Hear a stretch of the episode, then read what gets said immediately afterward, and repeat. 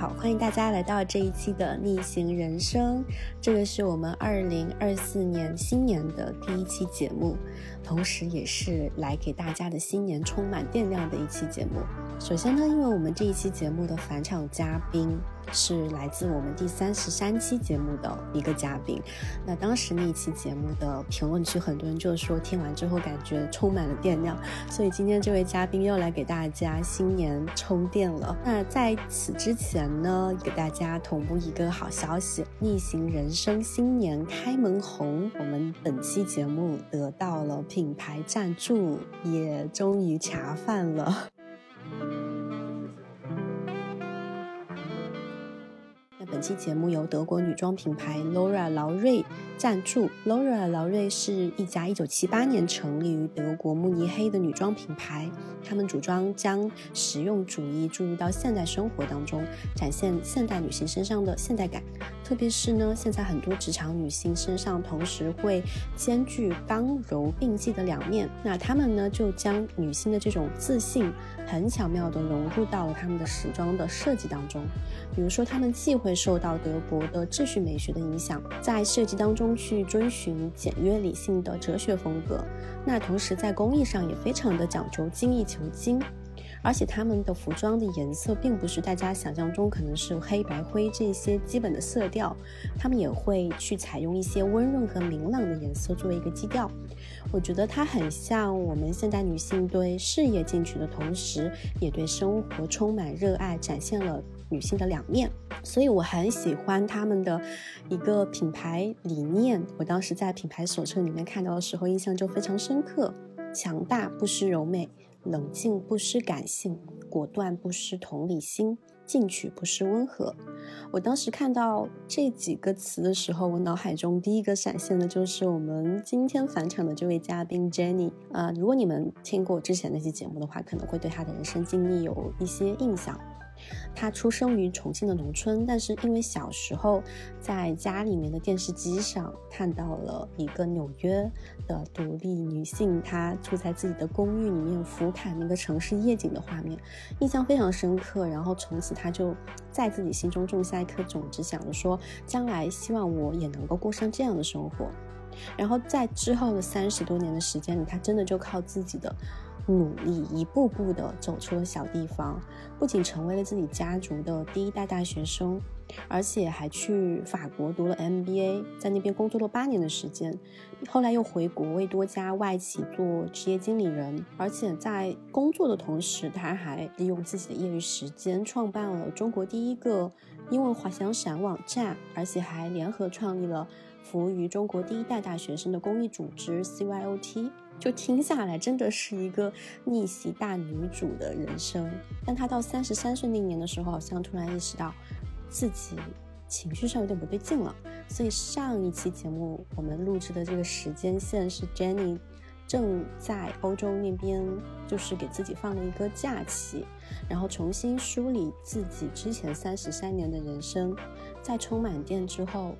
她再次出发，后来加入了。新加坡的一家公司当高管，又开启了职场女超人的生活。那今年她三十五岁，再次离职了，裸辞，然后现在进入到了艺人公司的阶段。这些经历可能听起来会让大家觉得 Jenny 是一个特别强大、进取的女性形象，但是亲近她的朋友们知道，她其实生活当中也有遇到挫折之后很感性啊、柔美啊，包括脆弱的一面。我觉得也正是这样的。两面性吧，会让一个人更加的真实，更加的立体。那这一期播客，我们就会从 Jenny 三十三岁那一年决定停下来的时刻聊起，后面也会聊到她后来为什么又决定重新加入公司，进入职场，后来又为什么再次的离开职场，成立了艺人公司。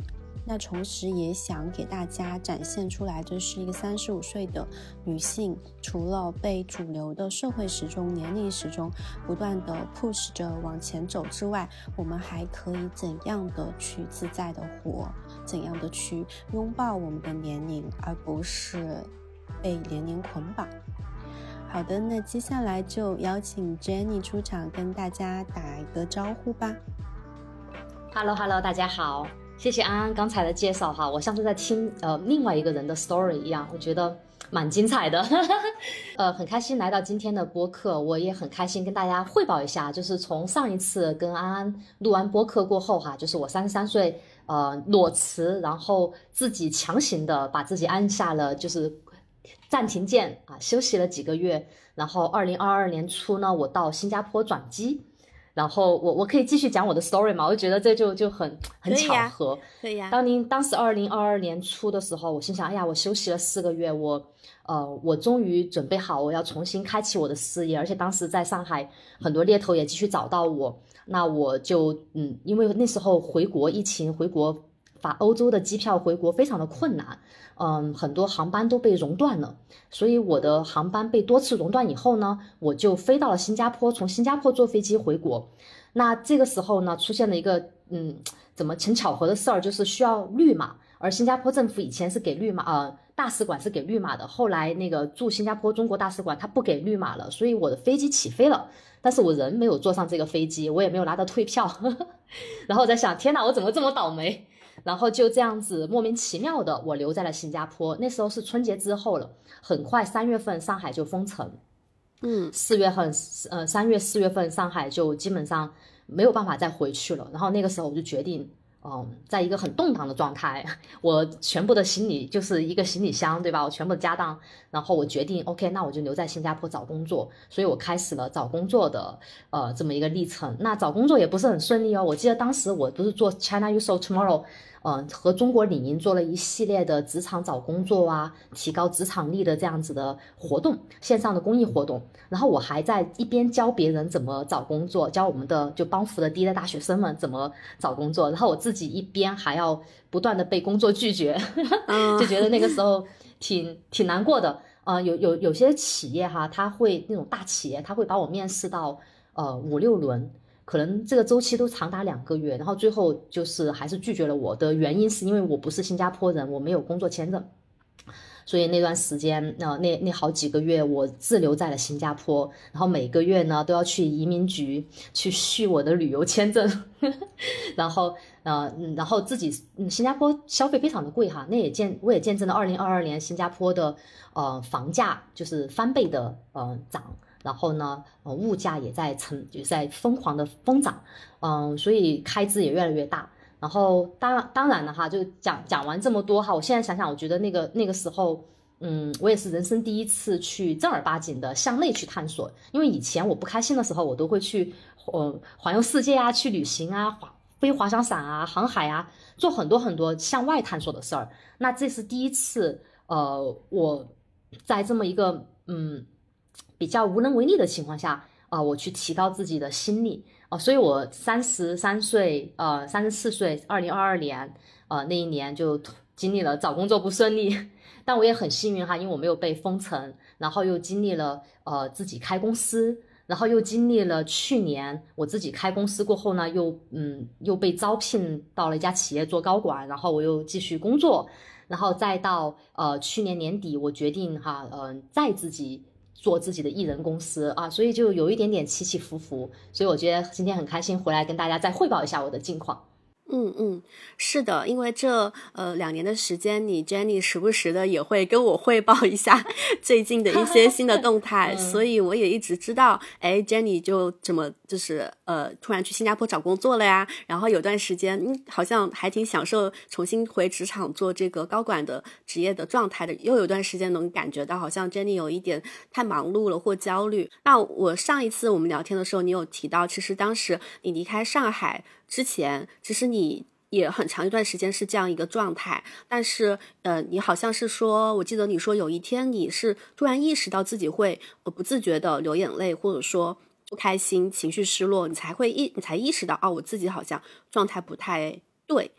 因为我们在某些方面还挺像的，因为我觉得我。辞 辞职之后吧，就呃一八年辞职之后，也一直是那种不不停的往前冲，然后万事以工作为先，非常工作脑的这样一种状态。然后在这个过程当中，常常就会觉得时间很宝贵，然后不想浪费时间在一些，比如说，甚至连休息我都会觉得是一种。对时间的浪费，然后也没有了太多的娱乐和生活的层面，就更加不会去关注自己的情绪和自己的身体的状态。就刚刚 Jenny，你有提到你是在呃新加坡遇到一些挫折的时候，才真的开始去关注向内探索。所以，我我会觉得，其实有的时候这种身体的信号或情绪的信号。很强烈的时候来临的时候，还是挺重要的。可能那个时候就是在提醒我们，应该按一下暂停键，停下来了。嗯，我不知道你在这方面有没有类似的感受。对，我觉得我们俩还蛮像的，都是属于那种非常的 career driven，很事业型的女性。然后我们也在这个成长的过程当中，哈，通过各种的挑战、挫折。嗯，然后也学会了刚柔并济吧，学会了嗯去尊重自己柔软的那一面。我在上海，我我我在上海的时候呢，就是传说中的那种 super host，我经常会在我家里面的露台老洋房的露台上面办 party 呀，然后我又做公益，又认识很多人，嗯，我被大家称为小太阳、小浴霸。然后，但是有一段时间，嗯，因为自己嗯。工作真的很辛苦，然后感情呃也也很空白，然后那个时候我就会发现我不自觉的会会难过，然后我就会否认自己难过，我说我生活已经很好了呀，我真的生活非常的幸运了，怎么会怎么我不允许自己难过？但是这种这种不接纳自己呃柔弱的那一面哈，其实也会给自己带来很多负面的情绪，到。呃，所以，所以我当时用了很极端的方法嘛，就是发现这种情绪已经很严重了，呃，叫我叫做抑郁情绪，就现在想想都觉得很不可思议，我自己这么这么一个高能量就很快乐的一个人也会有抑郁情绪，然后所以我当时就马上，呃，跟公司谈判，就是提提出裸辞，然后很快就呃去了欧洲去休息，那到了新加坡的时候呢，我。嗯，我在那种状态下的话，我真的很很想要，就是回归正轨嘛，就是有一个正正正规的地方可以住。因为在新加坡当时找工作的时候，我只能住酒店，因为你如果没有工作签证、合法居留的话，你是不能在这边租房的，而且这边 Airbnb 你都租不到。所以，所以我当时一直是住着酒店，在在找工作，然后嗯，有很多很多的不确定性。然后那个时候呢，我我也尊重我自己，就是柔弱的一面吧。我我想哭的时候就哭，然后呃，也是在这种情况下，呃，我很快的就就发现了一个很有意思的东西，叫做人生作弊码。人生是一个游戏嘛，对不对？我们都讲无限游戏。然后我们的作弊码呢，就是我们的大脑思维。嗯，刚才安安有提到了，就是呃，和自己的情绪，就是发掘自己的情绪和自己的身体链接。然后我在这边再补充一下，就是我们的大脑思维呢，我们要比较警觉，就是我们要站在一个第三方的角度去观察，因为有些时候我们的大脑为了节省资源，它会走捷径，它会去缅怀过去，然后思虑未来，然后，嗯，我们就没有办法，就是我们会一直活在那种，嗯，怎么讲呢？就担一会儿担心这儿，一会儿担心那儿的这种情况，还有自我批判的那种思绪里面，然后。我发现我们人很容易很容易记住一些不开心的记忆，其实我们应该多记一些快乐的记忆。嗯，所以所以人生作弊嘛就是我们可以调整我们的大脑思维啊，我们我们可以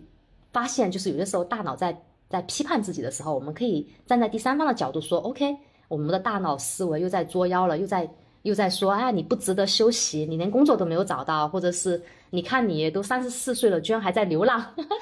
我当时大脑会给我这些信号，嗯，我一方面就在想，天呐，我的大脑又开始作妖了；一方面呢，我有说，OK，那我抱抱我自己啊，我知道作为一个长期主义的人哈，就我们的时间线拉长一点的话，其实我现在经历的挫折，它只是我人生中的很小的一个点，我之后肯定会好的，就是。嗯，叫什么“山穷水复疑无路”吧，对吧？肯定会好的，船到桥头肯定会直的。所以我当时在这种情况下，嗯，我我觉得就而且而且找工作一方面比较受挫的话，因为你没有工作签证，而且新加坡是一个非常嗯，也是一个就是人才非常密集的。地方，所以在那种情况下呢，我才去注册公司，然后呃，就是 一不小心成为了艺人公司哈，就自己做了顾问，而且我运气也很好，呃，当时面试我的那些人，他们虽然没有办法给我工作，因为没办法给我办签证，但他们最后成为了我的客户，所以我觉得也很巧。嗯，那你当时因为你在找正式的入职后来那家公司之前做了一段时间的艺人公司嘛，所以后面又是因为什么原因？啊，又没有继续用公司，然后还又还是去进入到职场里面了呢？嗯，哎，你问的特别好。其实当时我的艺人公司，其实我运气很好。你看，我开了公司过后的第一个，就公司开张的第一天，我就有业务，而且我，嗯，虽然当时工资，我业务，嗯，就工资不是特别的高哈，就可能就几万块人民币。其实几万块已经很好了呀。然后，而且我当时还是住在，因为我新加坡就不能再居住了，我要等我的工作签证，所以我是在，嗯，东南亚，什么巴厘岛啊、泰国啊，在国内大家还在封城的时候，我就已经过上了东南亚数字游民的生活，呃，地理套利啊，所以我觉得那时候我是蛮蛮幸运的。有些时候我们真的要多看看生活，嗯的好的那一面，因为当时我就很清晰，我会觉得自己，嗯，很漂泊，就是真的是。连连个连个固定住所住所都没有，就提着行李箱很漂泊的在不同的地方呃工作，然后等到工作签证我再回的新加坡。然后为什么我会愿意很快拿到 offer 以后就放弃这家公司，然后进重新进入职场呢？一方面是出于惯性，因为我在过去做了十一年的职业经理人，我喜欢职场的那种感觉哈。我 然后我觉得我有些时候是一个天选打工人，我很热爱工作。然后一方面呢，也是因为，嗯，打工他的收入可能会比前期自己做呃艺人公司的收入会更稳定一点。反正，在当时那个情况下，如果时间可以倒流，我又拿到这个 offer，我应该还是会选择回到职场去工作。嗯，虽然我在一年过后，呃，我还是就又回到自己的公司里面，但是我不后悔我当时的选择，因为在工作的过程当中，我也见识了很多世面。啊，做了很多的事儿，也认识了很多的朋友啊，我也我也一点都不后悔。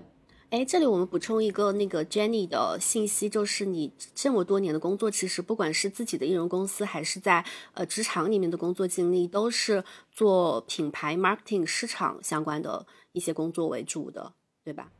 对我非常擅长从零到一的呃 go to market 呃 strategy。也就是说，嗯，很多我现在服务的客户呢，都是像法国啊、澳洲、美国这些中型的客户，他们。嗯，想要进入东南亚市场、新加坡市场和中国市场，那么我就会给他们做从零到一的一个规划。你怎么去做你的准入？你怎么去呃，我怎么去帮你做当地的市场调研？非常深入的专家访问啊，以及呃，你之后进入市场过后，我可以协助你做一些 BD 或者是一些 marketing 和 branding 的 localization 的工作啊，这些我都很擅长。啊，当然了，我也遇到最近我在交付一个客户的过程当中，我也觉得自己 有一种没有金刚钻的感觉，因为我永远都在自己开公司的过程，就是我永远在学新的东西，而且我要学的比客户更快。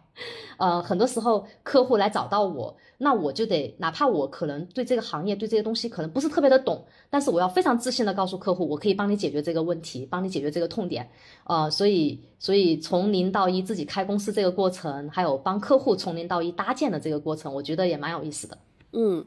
对，那我们这个艺人公司这部分，我们留到后面来具体聊一聊。然后我先先，我们先来，就是可能很多人比较好奇，新加坡在新加坡这样一个非常。可以说是很注重金钱和精英文化的这样一个地方吗？就是在那边去工作，而且是作为一个外国人，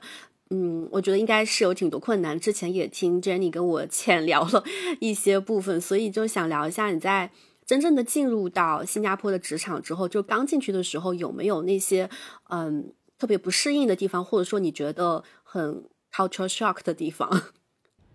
嗯，我在这个地方呢，可以跟大家讲一下干货哈，就是，嗯，人在国内，嗯，或者人在任何地方想要找工作去东去新加坡的话，嗯，你在呃在领英啊这些各种网站上面，你都可以找到工作，嗯，只是只不过这个找工作的周期会非常的漫长，然后这边的企业它的面试周期也会比较长，嗯，然后新加坡呢是全球，我觉得目前我唯一知道的，它会把工资。呃，明码标价分为等级，也就是说，你如果是拿 W W P，那那你就是呃，就大大家一看你的等级是 W P Work Pass，就说明你是在餐餐馆打工啊，或者做服务员啊，做保姆啊之类的。如果拿的是 S P，呃，那你就是呃，可能就是一个普通的文员。然后你拿的 E P Employment Pass，你就是一个嗯高级职业经理人。所以他把工作签证都分为了等级，然后呃，像高级职业经理人的等级，它是其实是呃有一个 minimum 的薪资要求。呃，现在平均我看到数据哈，平均一个高级职业经理人的，嗯嗯，就是平均线的工资都达到了呃五万五人呃人民币。嗯，那这就这就说明这边的消费是非常高的，你的工资高，你的消费也很高。新加坡有五五百多万人吧，五接近六百万人，那百分之六十三都是新加坡 City 人。那剩下的百分之九呢，拿到了永居，最后的百分之二十八，嗯，就是像我在内的 non-resident，也就是被称为新加坡外国人居民，而且要留在新加坡工作的话，要经历非常复杂和严谨的背调，背调大学院校，背调过往经历，嗯，所以所以在新加坡找工作这个周期可能会稍微比较长，比较复杂一点，嗯，然后。因此呢，我康我总结一下，我觉得新加坡的职场是非常精英的。你刚才问我 culture shock 对吧？嗯，我觉得，嗯嗯，首先哈，新加坡和上海它是有很多相似之处的。呃，像我上班当时上班的地方呢，是在 CBD，就是呃非常有名的滨海湾区域呀，鱼鱼尾狮公园景区附近哈，然后有很多高楼大厦。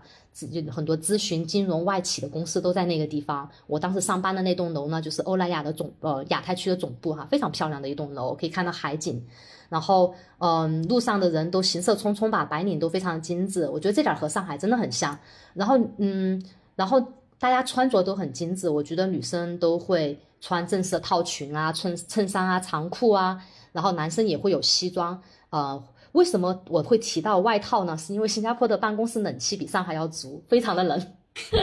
所以说大家在办公室里面一定会穿上呃，就是披肩啊、暖和的衣服啊，或者是呃放一个西装啊之类的。嗯，所以从 culture shock 这一块，我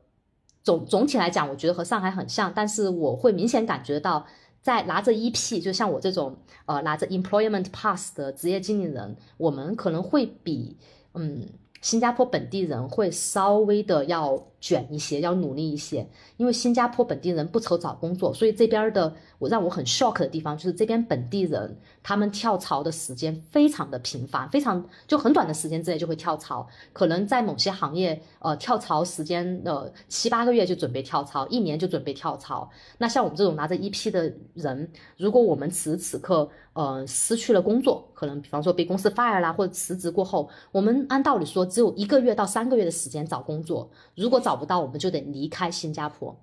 啊，这是让我非常 shock 的地方，因为在法国，如果你找不到工作，你政府会给你至少一年的时间，让你慢慢的去找，但在新加坡，明明找工作就是一个周期很长、很很困难的。嗯，一个一个周期，但是政府只给你一到三个月的时间让你找工作，不然就得离开新加坡，离开这个国家。而且新加坡，呃，另外一个让我很 culture shock 的地方就是他找房子，他房租比上海要贵，然后找房子非常的困难。这边的公寓基本上很多时候在，嗯，在特别是像二零二二年，呃，很多人都往新加坡走的这一个年份，二零二三年，很多人就是在。就是你联系这些中介，他们都不会理你，然后你得要非常非常主动的求着中介，呃，帮你找，帮你看房子，给你更多的信息。很多时候你可能就是通过中介给你打了一个 Skype，呃，不，WhatsApp 的一个一个视频电话，你就要告诉他我就要这个房子，然后房子的价格，呃，会更贵。当然了，我刚刚也说到这边的工资，就平均工资五，呃，至少五六万哈，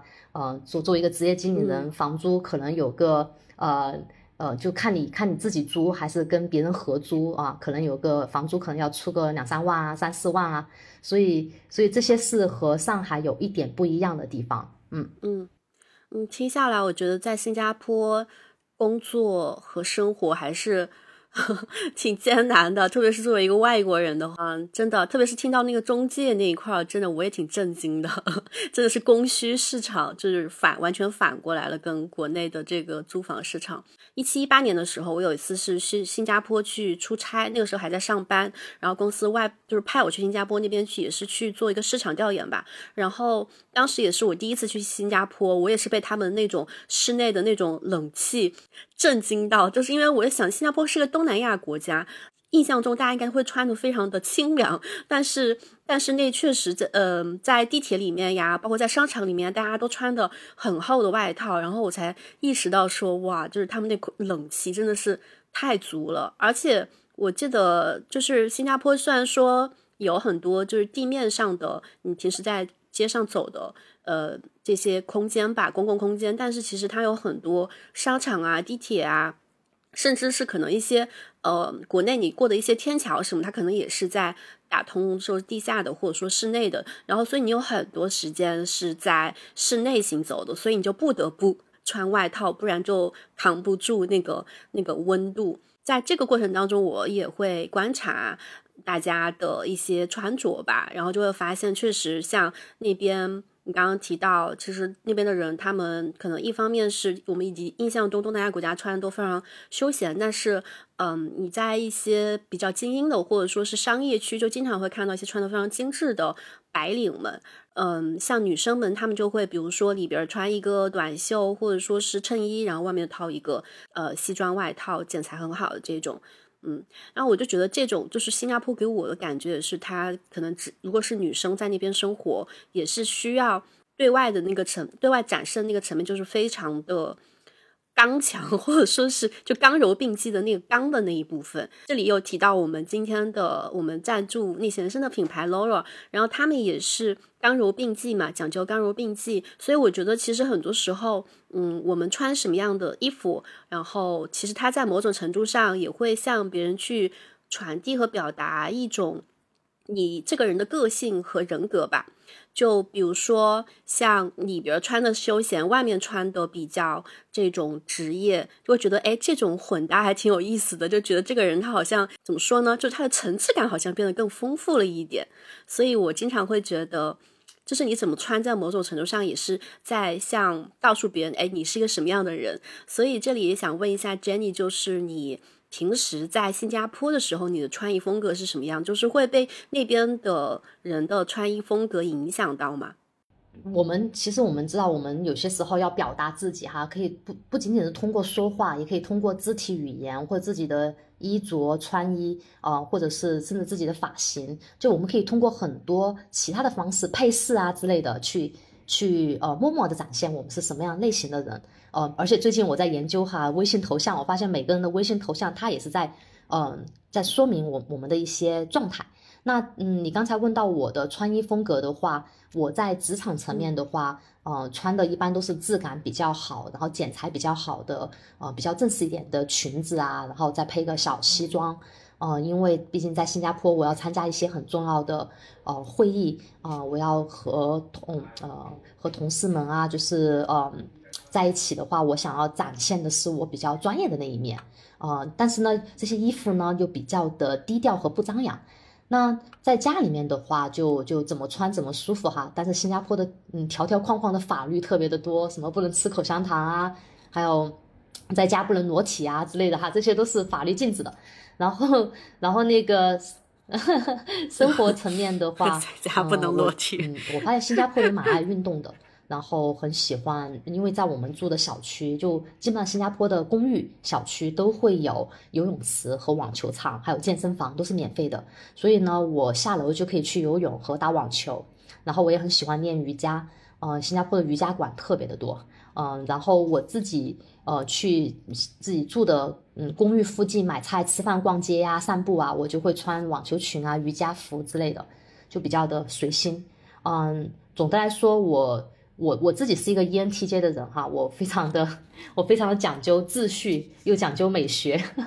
所以所以我嗯希望给就是对对对我自己对我身边的朋友是松弛的啊，慵懒的那一面对吧？但我对于同事、上司、合作伙伴，我希望是自己自信的、魅力的、优雅的、精致的一面。嗯，对，就是其实总体上来说，我们还是会根据一些。场景吧，场景的不同，然后去调整自己穿什么样的衣服，然后想展示什么样的一面给别人看。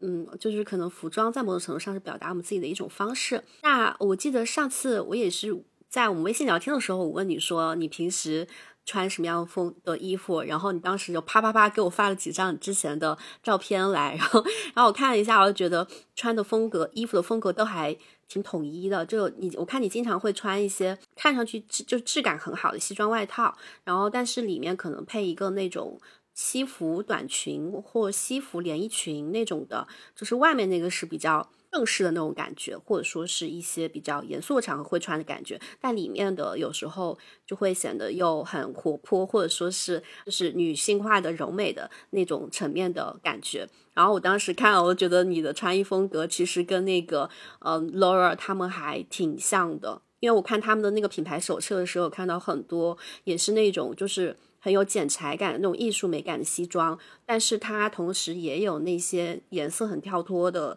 然后那种连衣裙啊，包括有的款式也挺休闲的。但是它把这两种搭配在一起，就会显得又高级，然后又休闲，又不会显得说你日常生活中不能穿。对我就是想到你了嘛，就是这个品牌找我的时候，然后而且他们有一句 slogan，嗯，我很喜欢，说的是在动静之间刚柔并济啊。突然想起来，我们有我跟丸子就是。Jenny 也，我们共同认识一个朋友。我们去年开个播客叫《动静皆宜》，也是这种讲一个人他在两种不同的状态之中来回切换的感觉，就觉得能量好像始终是要守恒的。每个人都会有很多不同的面相。呃，我还记得就是上次跟 Jenny 你聊天的时候，你有说之前在国外工作的时候，其实是有看到过 Laura 这个服装品牌的，就是你当时。第一次看到他们品牌的时候的印象是什么样的呢？因为你可能比我更对他们品牌的印象更是就是更直接一点，因为你有买，好像有买过他们家的衣服。嗯嗯，我我这边这边顺便跟听友就介绍一下，我当时是在呃十多年前，在上上大学大四的时候。呃，我就拿到了去法国的实习的 offer，然后在法国实习了六个月，就被公司转为了终身合同，哈，就成为了在这家公司工作了八呃八年。所以当时我在法国工作的时候呢，呃，说句真心话，我还是蛮孤独的，因为我是直接去那边工作，我也没有先在那边，我是在那边工作过后再读的 MBA，但是在之前我是在那边是不认识人的，然后呃，有些时候对抗对对抗孤独哈。就是在在动静之间吧，对抗孤独的方法呢，除了去到处旅行以外呢，我也开始学习德语。然后在学习德语的过程当中呢，我就会经常每呃不是不是经常，就是每年我至少会休假，嗯半个月到一个月的时间去慕尼黑或者是柏林上德语课，就住在德国。所以我当时在德国就看到了 L'Oreal 它的店铺，嗯，我自己买过他们的衬衣，是乳白色丝绸的质感。就现在它都还在，你知道吗？穿了这么多年，我记得当时打折下来要两百多欧。对于我来讲，两百多欧是我觉得还算是，我当时觉得是蛮贵的。但是我同时也觉得这是我当时送给自己的新年礼物。我知道，呃，一个人，应该要有一个时间胶囊，里面要有非常质量非常好，然后款式很很经典，然后可以穿很久，然后不过时的单品。所以我觉得，嗯，咱们是二零二四年的一月份了嘛，也要过春节了。我觉得大家应该对自己好一点点，就买个很好的礼物，可以用很久的，然后自己很自豪，穿起来觉得很很开心的这样子的一个礼物给自己。嗯嗯嗯，时间胶囊这个概念，第一次听说，我觉得挺有意思的。就确实，因为我感觉我是三十岁前后吧。才开始渐渐意识到，其实很多时候我们生活当中就是不需要那么多的物品，但是我们可以在买每一件物品的时候，就是去挑选那个能力范围内自己能够负担的起的，然后也让自己就是最喜欢的那个，就是因为年轻的时候会一冲动买很多东西，塞满了衣柜，衣服啊、鞋子呀或包啊什么的，但是。可能搬家的时候，你就会发现有很多你根本买完之后就不会穿，或者说是，嗯，穿了几次之后就新鲜感丧失了。但是现在我就会追求少而精吧，就穿衣服上啊，包括我买生活上的物品上也是。就当我搬家的时候，这个东西我拿起来，然后我会反复的去想说，嗯，就是我当初是很慎重的，嗯，去挑选了它，而且它确实也。像你刚刚说的，它能够是永不过时，就是你想它又在接下来的很多场景里面还可以反复的出现，可以穿很久，可以用很久，那我就觉得嗯，一定要把它留下来。所以现在就是三十岁之后，感觉更注重少而精。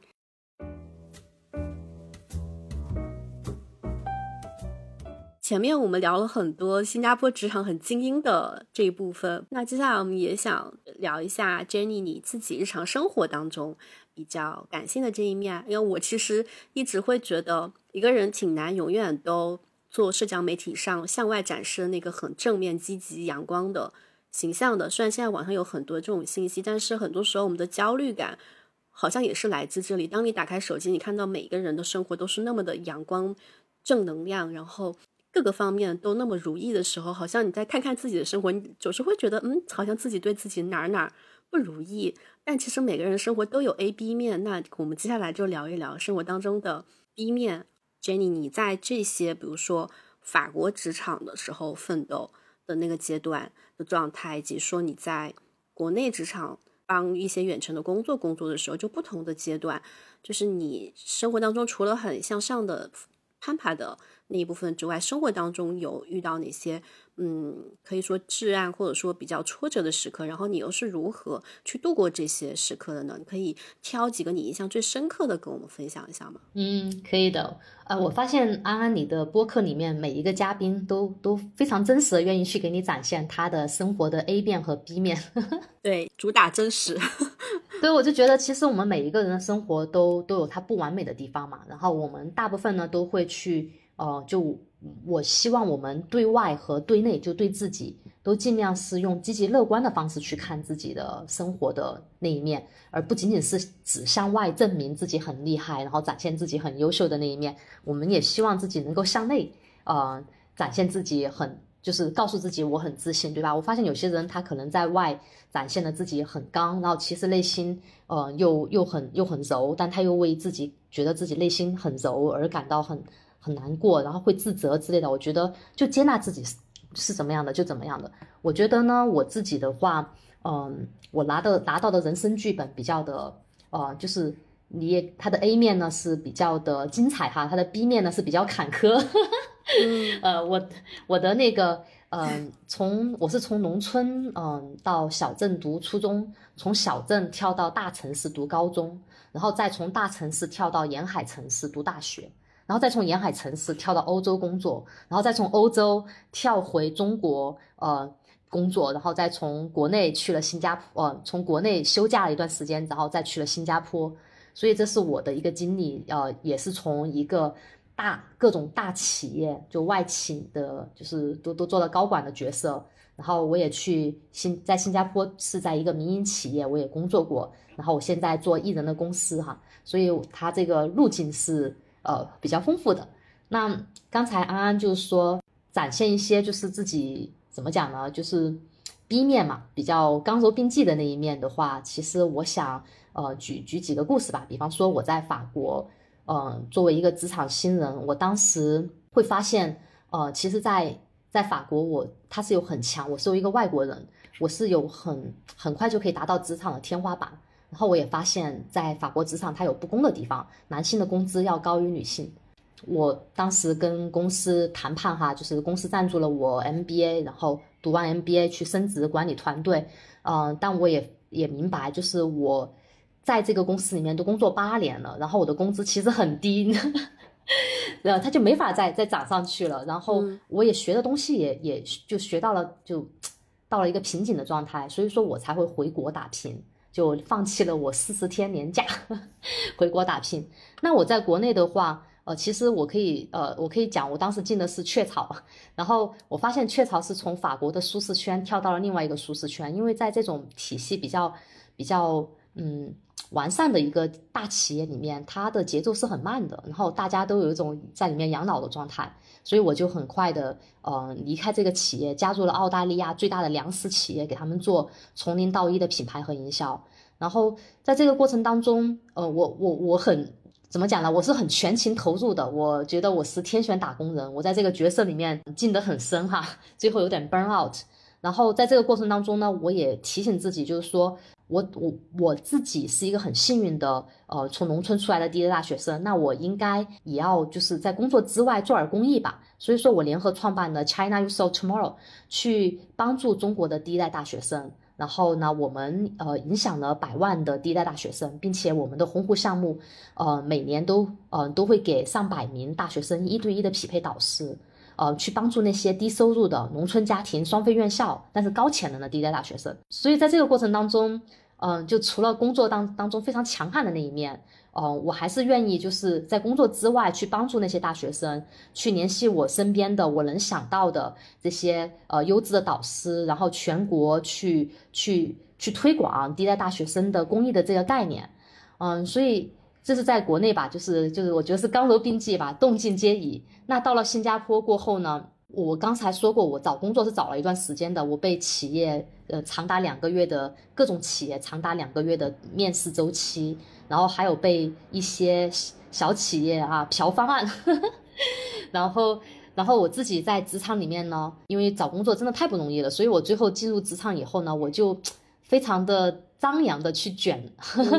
呃，我觉得他是有一点小小的得罪同事的，就是我很我很想要证明自己啊，我想告诉公司你你找到我真的是太好了，因为我可以做很多事儿，但是 但是那种新官上任三把火，他不一定是正确的哈，呃，在。过去的这个职场的过程当中，哈，我也是有有我我也有很开心的状态，跟着公司去出差，去做很多很多的事儿，去建设很多东西。那我也有受挫的地方，比方说我陷入了这种自己证明自己的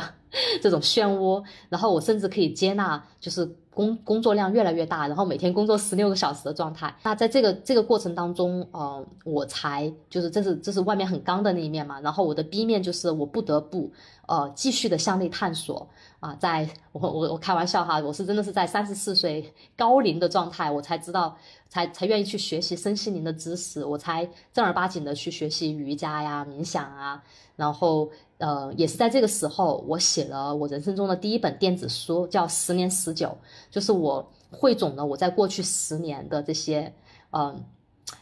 唉，这些酸甜苦辣、精彩和坎坷，然后。嗯，就是我不想让大家误会我，就是那个只是小太阳，我也我也有我，嗯，很多就是嗯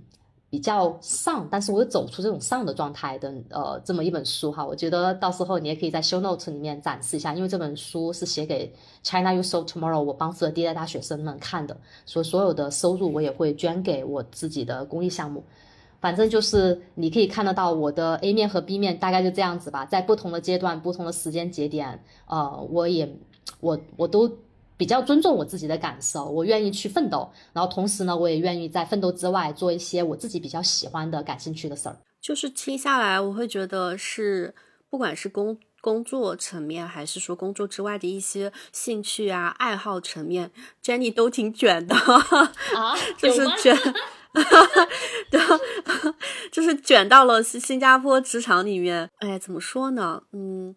因为因为我我感觉东亚的社会的，在这种背景下成长起来的女女性吧，女同胞们，大家因可能是成长环境的原因，大家都有挺多不安全感和危机感的，可以这样理解嘛？就是所以导致这种不安，促使我们不断的想去向外探索，或者说想去到一个更好的环境里面。或者说证明自己吧，就因为刚刚听到你说过，你其实，在新加坡的那段时间是有想，呃，证明自己，通过工作证明自己，而不小心得罪了一些同事。你后来离开新加坡的职场的原因，就一年之后，就是会有一部分职场里面的这些人际关系的原因吗？嗯，我觉得工作量很大。或者是人际关系，它呃比较的复杂，我觉得这个都还好。我觉得主要还是我自己，就是问我自己的内心哈，就是呃我到底想要什么？因为有些时候人他沉迷在这种角色里面，这种呃这种职场角色里面，呃不能自拔。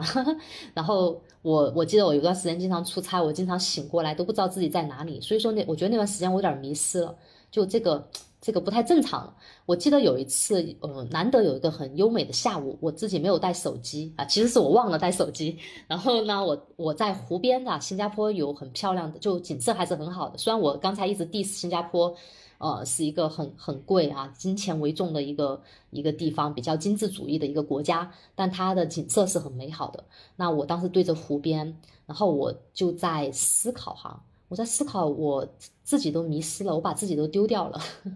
然后我当时就就眼泪就是，哎呀，就泪流泪流满面。我觉得这不是我想要的生活。然后就像刚才安安说的，我们可能这种东亚的那种不安全感哈，呃，然后总总是没有办法活在当下，总想要去追求更好的、更大的、更棒的状态。然后你知道吗？我们有些人给我就是。彼此发祝福语，都是希望啊，我们能够成为更好的自己。我真是我觉得这句话是有问题的。我们自己已经非常的好了，我们每个人 都是非常好的人，我们是已经很棒了。我们不需要成为更好的自己，但是我们需要找对方法，就是就更好的成为自己。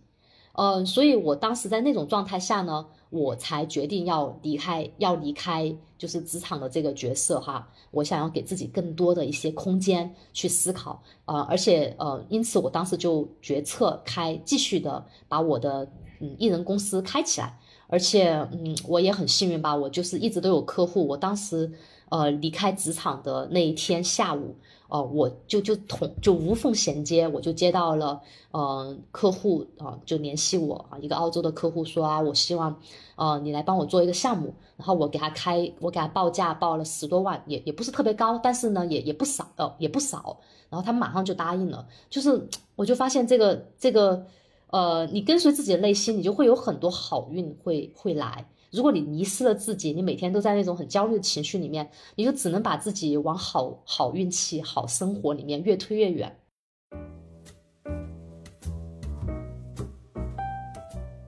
那呃，Jenny，你当时就自己裸辞，然后又重新再自己自己去开公司。前面你有提到说还挺幸运的，就刚刚离职的当天就。得到了一个客户，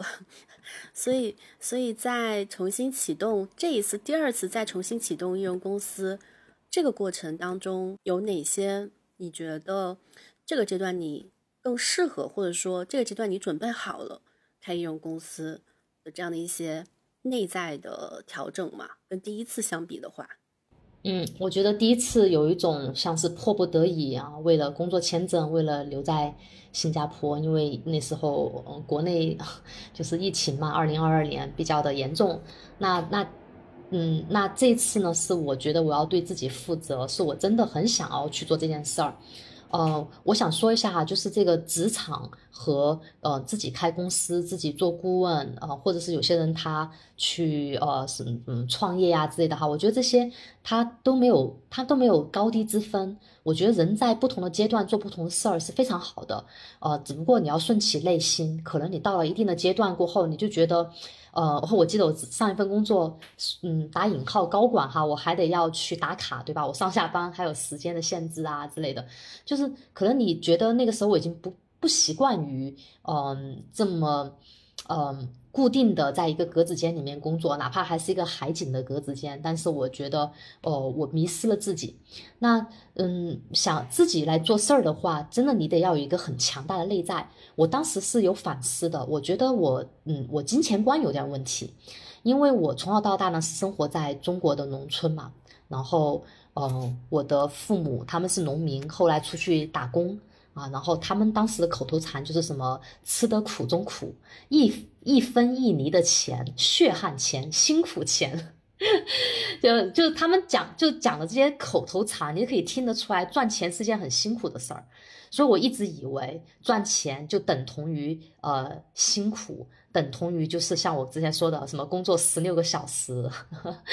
嗯，那。那这个事儿呢？当我当我突然之间明白说，不是所有的人赚钱都可以很辛苦的，你也可以是因为自己享受赚钱的过程而赚钱，对吧？那同样的，呃，我觉得赚钱它是一个呃顺水推推舟的事儿，它不是一个逆流而上的事儿。嗯，我当时就已经，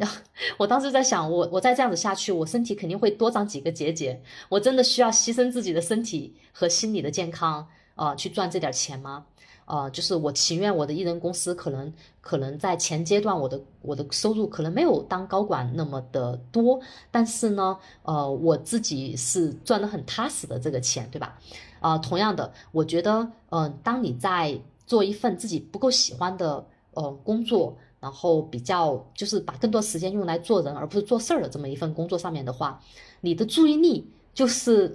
都放在错误的地方上面，我们我们的注意力应该是用来创造啊，在创造上面的话，钱它自然会来。还有一个就是，呃，我我当时觉得，呃，有些时候我觉得赚钱是为了证明自己，就是你看，我们有些时候有很多错误的思维哈，包括我在内，我都会觉得，如果我钱赚的少，如果我收入少，呃，大家就不爱我了，我的朋友就可能会，嗯，就会会觉得杰尼，哎呀，你不是很厉害呀，或者是我身边的人就，嗯，就没有那么的在意我。啊。你看，就是我会有这些错误的思维，然后对于我来讲，赚钱它应该是用来体面的、自由的生活。它是一个工具，但是有些时候，嗯，我我的金钱观是有问题的嘛，所以说有些时候我觉得，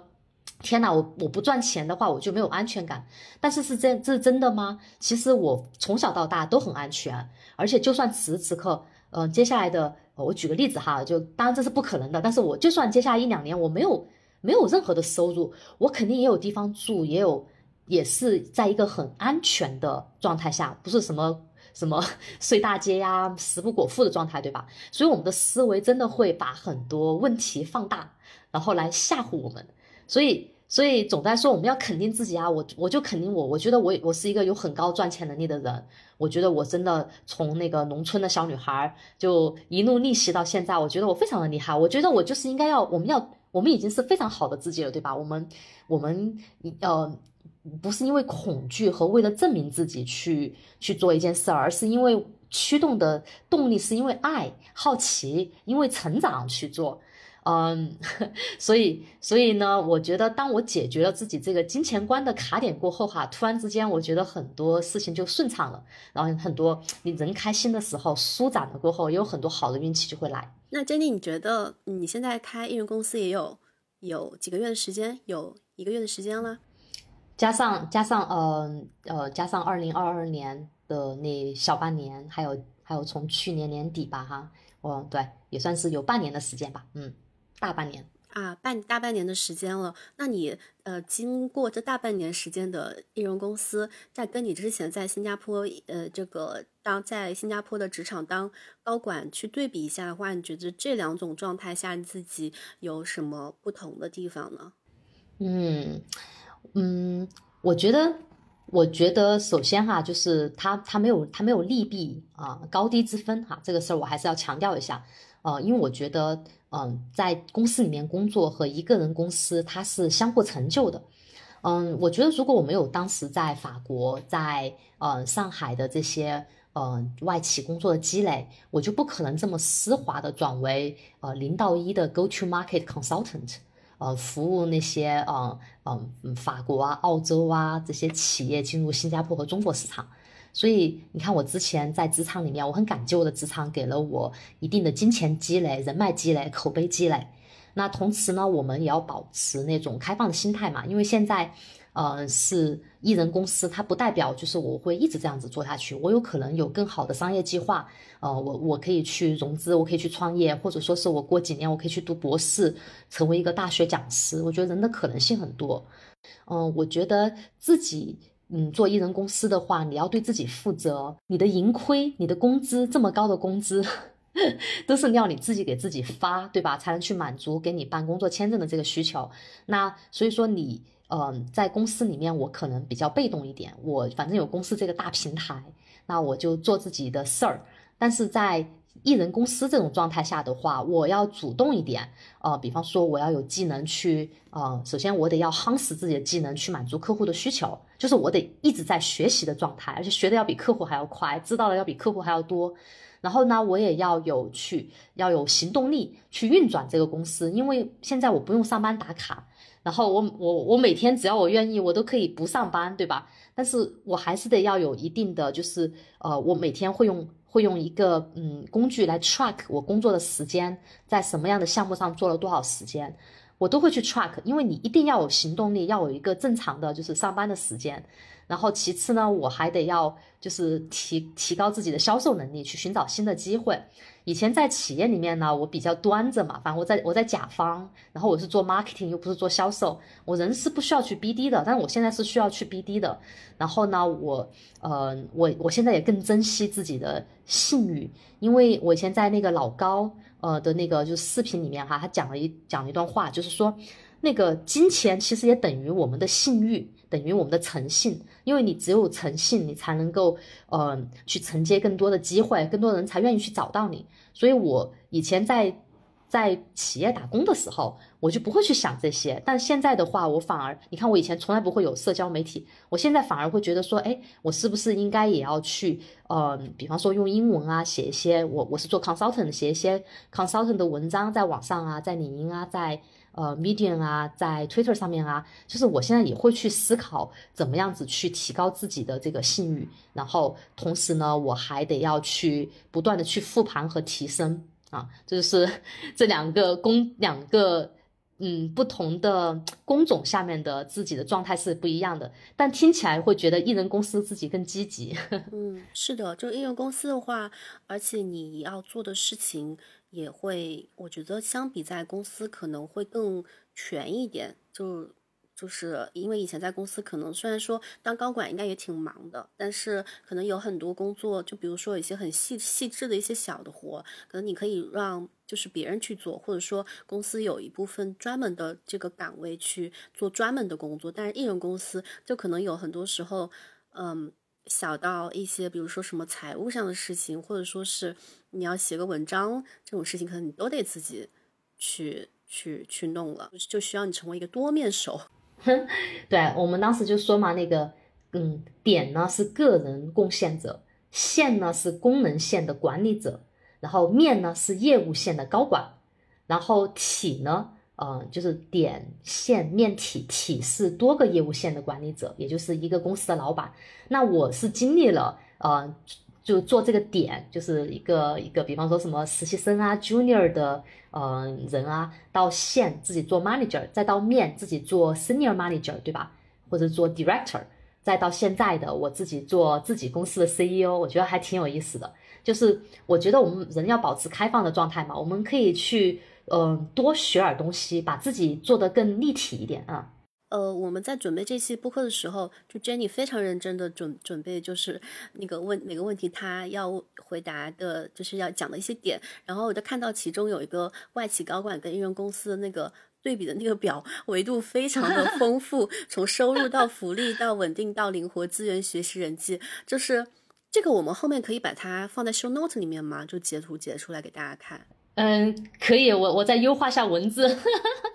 这是我自己的草稿，对，因为 我觉得这个还挺挺好的，这个表就非常的一目了然。但是我们说肯定是没有直接看那个形象的，所以到时候我们就那个放 show note show note 里面，大家也可以来我们的 show note 里面来看一下。嗯啊，谢谢，因为因为我想要说，就是从这些各个层这个各个维度上面啊，在一定的阶段里面，可能在企业里面工作，它真的会。更好，因为你的工资更稳定啊。然后你你出差，比方说我我做高管，我出差是呃五星级酒店啊，商务舱啊，对吧？然后我有很好的平台，然后但是但是呃但是呢，你在艺人公司的这个层面呢，你出差是我自己要出钱的，然后我的收入呢时高时低，它不一定的稳定。嗯，但是但是同样的，我又有很多好处，比方说我很自由。我现在随着年龄的增长，我就越来越喜欢跟我的父母相处，跟我的朋友们相处。所以，嗯，哎，我以前以前我在法国假期这么多，我都很少回国，就是一年就回一次嘛，我就很少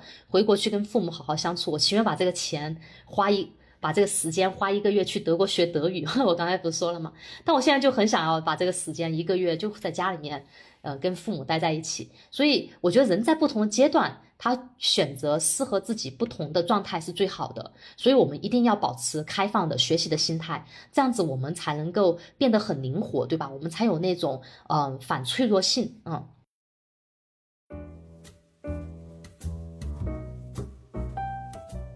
刚刚听 Jenny 你有说到，对。就是在职场，对，就有一个阶段，可能是你是比较适合在职场上面去打拼的，不管是从稳定性还是从收入的层面上来说。那我觉得，其实国内有很多人，不管是不管男性还是女性吧，其实大家如果能够有一个能给他很多安全感的职场环境，或者说能让他热爱的工作的话，我相信很多人也是。愿意在职场一直干下去，但可能就是因为国内有一个三十五岁中年危机，就国内造的词哈，就国国外应该是没有这个词的。我问了很多就是外国人，他们都没有没有说他们那边没有这种说法。但我觉得国内就是在年龄上，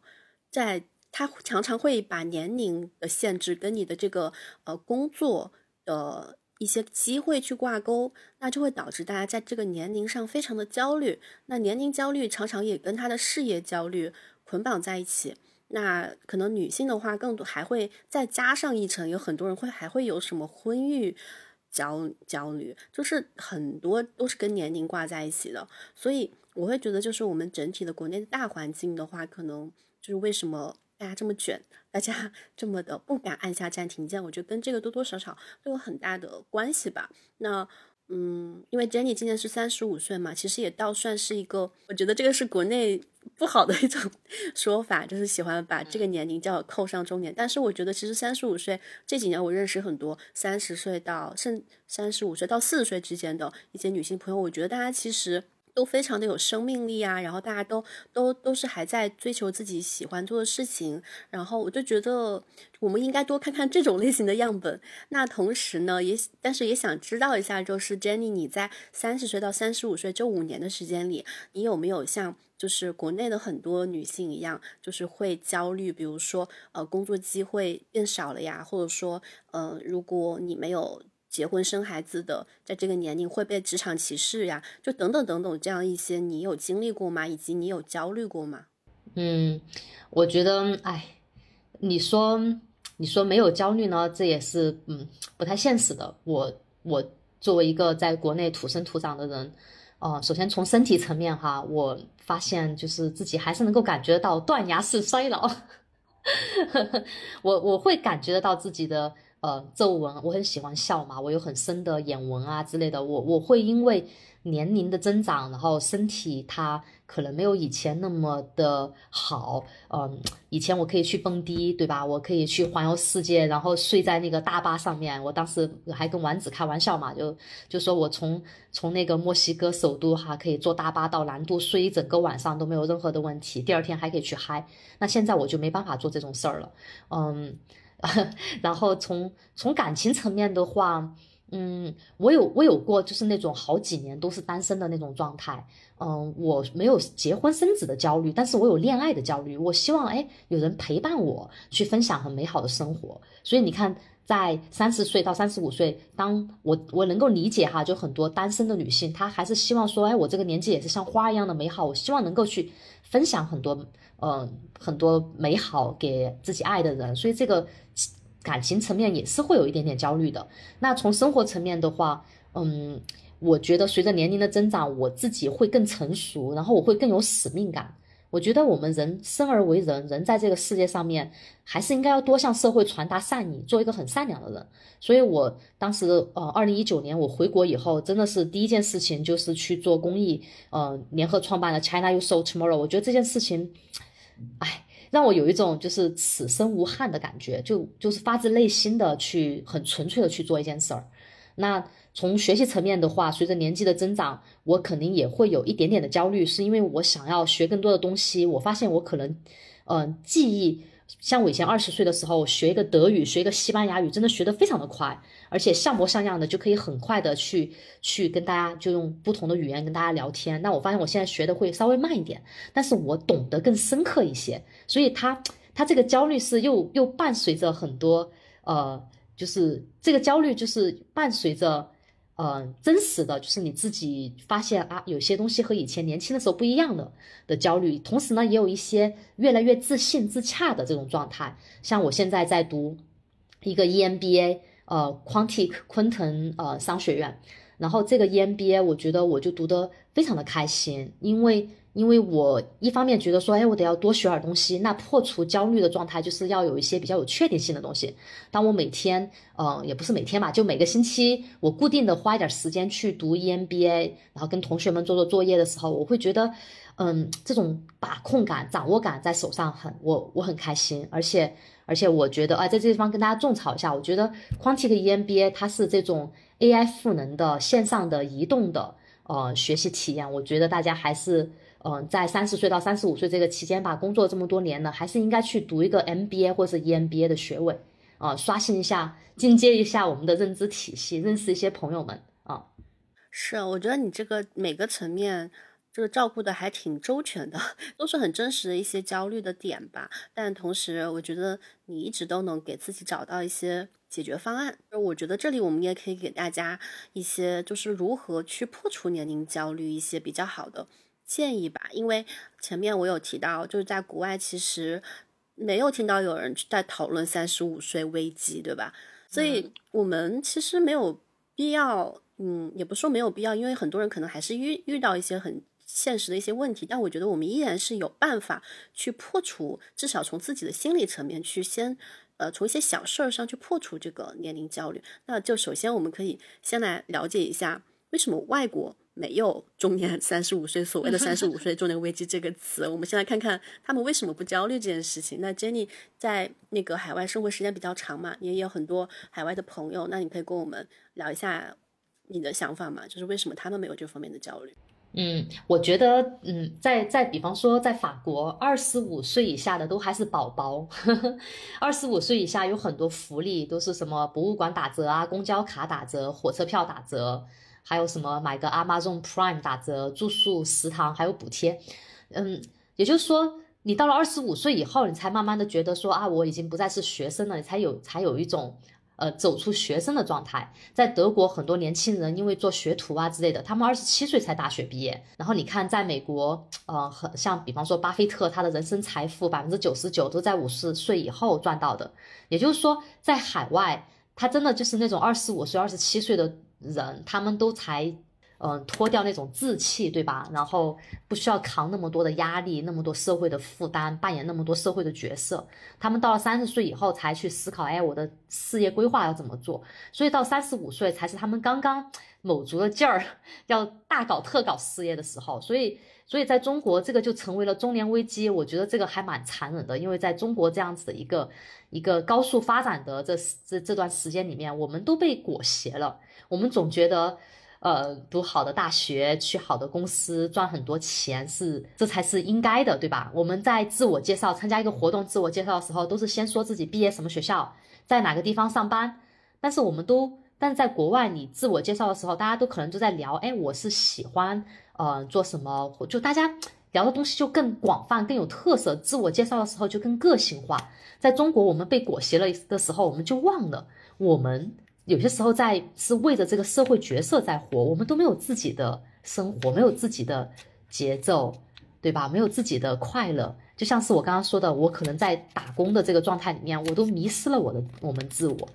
那那中国有这么多的什么人口多，人口多，然后大家集体又很卷，然后才有三十五岁这个坎儿，我们是有很多思想刚硬的。那这些思想刚硬，我们可以我们可以意识到有这些事儿。但这些都是可以破除的，对吧？因为我们可以 ignore 它。我觉得像我自己的话，我承认我在三十三岁、三十四岁，我不是在新加坡，嗯，职场上面的时候，我也觉得他我找工作会比以前会更更难啊。特别是我还嗯背负着还要去什么办工作签证啊这种状态，而且我在嗯新加坡职场找工作期间，我也被旁敲侧击的问过生育计划呀之类的这种。思想刚硬这种情况，我我认识到了，我理解，我接纳，我 play by the rule。但是同时呢，呃，我可以去就是跟他保持距离，我可以不去认同，我可以不在这个角色，就在这个环境里面，就非得要就是把这个三十五岁的这个坎儿扛在我的头上。所以有些时候，我觉得我们大家，呃，真的应该多去跟海外的朋友们聊聊啊，多从不同的维度啊去看看这个世界。我觉得年龄是有优势的，在我的内心层面，我。呃，我三十五岁，我觉得我自己是越来越有价值啊。然后我在不是最近我在说我读这个 Quantic EMBA 商学院嘛，我很多身边很多同学都三十五岁，他们就很精彩啊。所以有些时候我们要跳脱出就是我们中国当下社会的这种氛围，然后多维度的去看看我们的环境，多去认识一些有意思的呃优秀的人生样本，对吧？我觉得三十五岁真的很精彩，嗯嗯嗯。所以其实还是我们可以多看一下那些身边那些，嗯，三十五岁依然还是按照自己的精彩的方式去过自己人生的那些样本，而不是把眼睛都放在主流不断去给我们推的那些啊，什么大厂最近又裁员啦，或者说什么那个三十五岁以上就找不到好工作啦，或者说那三十岁五十岁还没有生育的女性就怎么怎么样，就不要少看一些那种信息，就是自己给自己创造一个更多元、更正面的环境。对，就是我刚刚说的，就是我我 play by the rule，因为我也是一个中国人，我接纳我在呃，我我会遇到这样子的一个一个挑战，因为年纪稍微大一点，其实我觉得我一点都不大，我还是少年，但是我会我承认我会有这种挑战，而且呢，我也去玩这个游戏，呃，这个游戏对吧？我也接纳，但是我不抱怨，我愿意去把自己更多的能量、更多的注意力放在更。更正面、更多元的事情上面，我举个例子哈，我就很喜欢这些呃精力充沛、热爱生活、刚柔并济、很多元的人。比方说，嗯，我小时候很崇拜本杰明·富兰克林，他就是那个美国的开国元勋嘛。他是印刷商、出版商、作家，也是政治家、外交官、物理学家、发明家、科学家。我觉得这些人太厉害了，他们这一辈子都在不断的创造、刷新自己。比方说，像嗯呃这两年就大家很多，我发现很多博主都推过的《沉浮实验》的作者 Michael Singer，他是一个嗯。博士生，然后当了教授，然后还去墨西哥学瑜伽，然后又呃又修行，又创造呃禅修中心，然后又开建筑公司，又自学编程，成为了上市公司的老板。我觉得人家就是这一辈子都在不断的学习和折腾，他他们就没有那种年龄的焦虑，说啊我三十几岁后我人就玩完了，没有这种状态。我最近还看了部电影哈，是一个真实的故事，就法国的厨师丹尼尔。他二十五岁以前是个家庭主妇，生了四个小孩。二十五岁以前，但他在嗯法国七十年代自己开农场，然后把农场又做成住宿，嗯，也是法国第一批去开创乡村旅游的人啊。然后他八十年代呢又去美国开烹饪课，多能折腾啊。然后后来他回到巴黎，就去给法国总统当私人厨师，但他在职场上面呢又遭受挤压。然后被排挤出去了，他就他就去了南极做厨师，然后又去了新西兰开农场。我觉得这些人太厉害了。还有，比方说，我最近在读阿姨的小说。阿姨以前是个警察，他后来成为了作家，而且他是那种，也就是真的是裸辞，然后去去当去找那种编辑的工作，然后再转型为全职作家。或者像冯唐，他以前是医生，然后再做麦肯锡的顾问、企业高管，然后再做作家。我就觉得。我觉得，我觉得我们应该多把注意力放在这样子的人生样本上面，可能破除一下线性人生的那种思维，或者说是觉得人生好像就是一个一场竞赛，把切换成它是一个非线性的，然后它也可以是一场，也是前几年很火的一个词，叫无限游戏。对，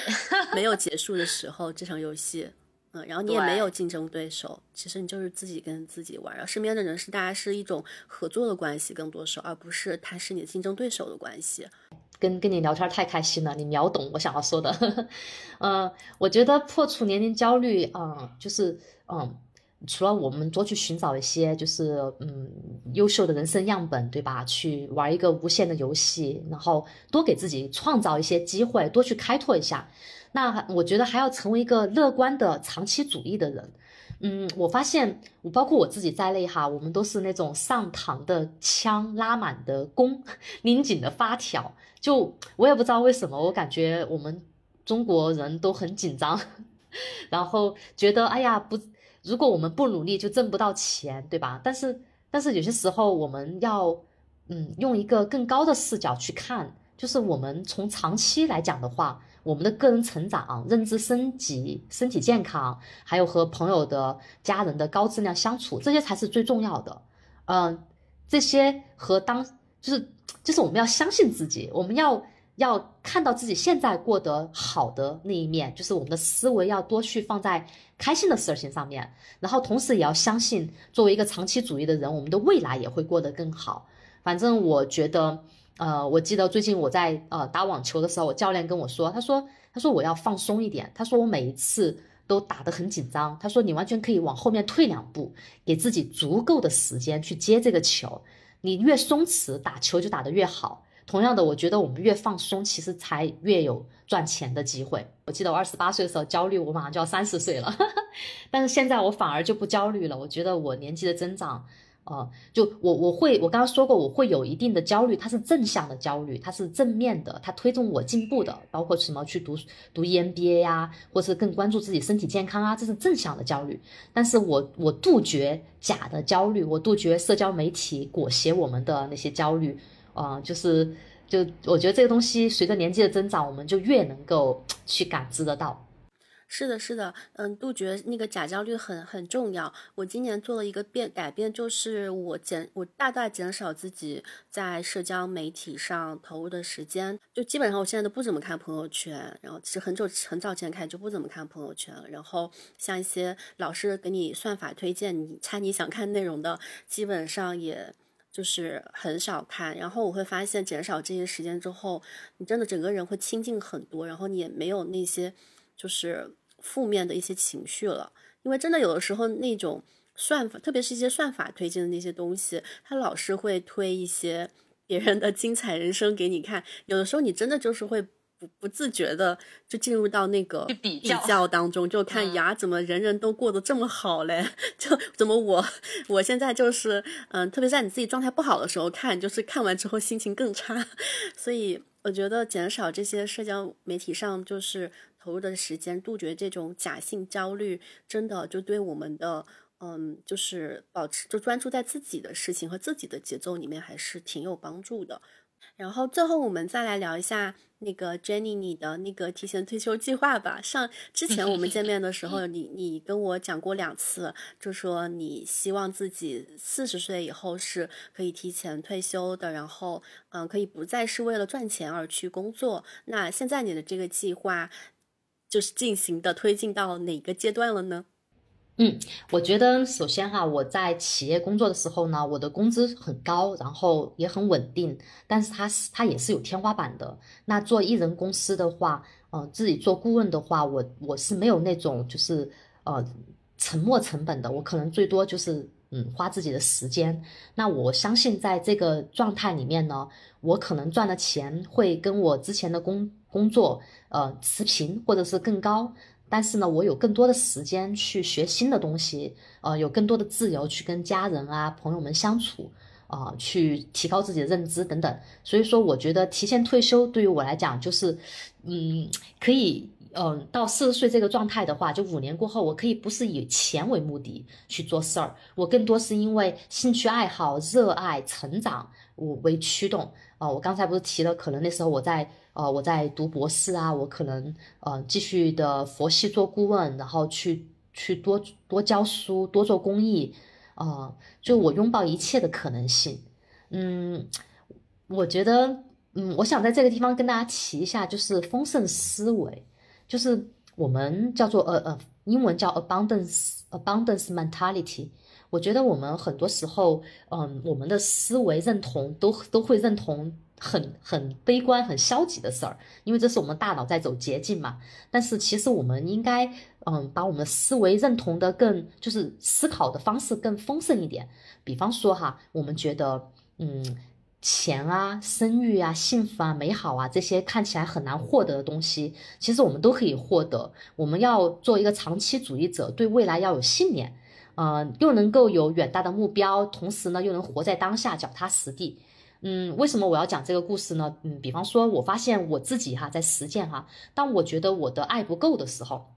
因为我觉得我是一个比较缺爱的人，当我觉得我爱不够的时候，我就多给别人一些关爱。我真的是很愿意花时间去给和我和我们 CYOT 就是那些公益我帮助的同学们聊天，听听他们的 我们的零零后的一些烦恼，我愿意去把我的时间给到他们。或者是当我觉得我钱不够的时候，不是我刚刚说我有金钱观这个卡点嘛？那我就在能力范围之内去捐赠，嗯，一些我需要帮助的人，嗯，因为因为因为这样子我才有相信我会有更多的机会去赚钱，因为我愿意去给，对吧？同时我觉得当我有些时候我觉得时间不够用，我经常觉得我时间不够用，那我就愿意去花时间去做做呃公益，去陪伴家人，所以我就觉得我们每天就是要。多去给予一下，我们要相信我们自己有，我们能够给，啊，我就想把这个就我突然突然之间大脑想到了这个事儿，就是丰盛思维，我把这个这个 idea 就是 分享给大家。嗯，丰盛思维，对，今天 Jenny 提到了好多，我都是第一次听到的一些一些概念，还挺有意思的。到时候，对，到时候我也整理一下吧，然后放在我们的那个 show note 里面，大家感兴趣也可以可以去自己去查一下。大家可以去呃去购买我写的十年十九复年我过复盘我过去十年的跌跌撞撞的故事，呃，我就这些都是通过我自己，我觉得讲道理其实蛮蛮容易的，但是你。知行合一，对吧？去行动，我觉得还是蛮难的。所以大家一定要相信年龄的优势。你随着年纪的增长，你的这些道理就会被你一点点的消化掉，然后你就会把它转为行动，然后你就会去传达你学到的东西，把这些这些信念、这些爱、这些我刚刚说的丰盛思维，你传达给你身边的人。然后我觉得这样子世界才会一点点的变美好嘛。我们人应该像一棵树一样，又能够向下生长。对吧？又能够耐得住耐得住寂寞，能够在在土里面呃往下面一点点的生长，也能够向上的生长，呃，去去触及更多的阳光，更多的空间。我觉得我们，我觉得这个世界还是很美好的。嗯嗯，对，做一棵像树一样的人，嗯，这个结尾很好。希望大家新的一年里面都能够对做。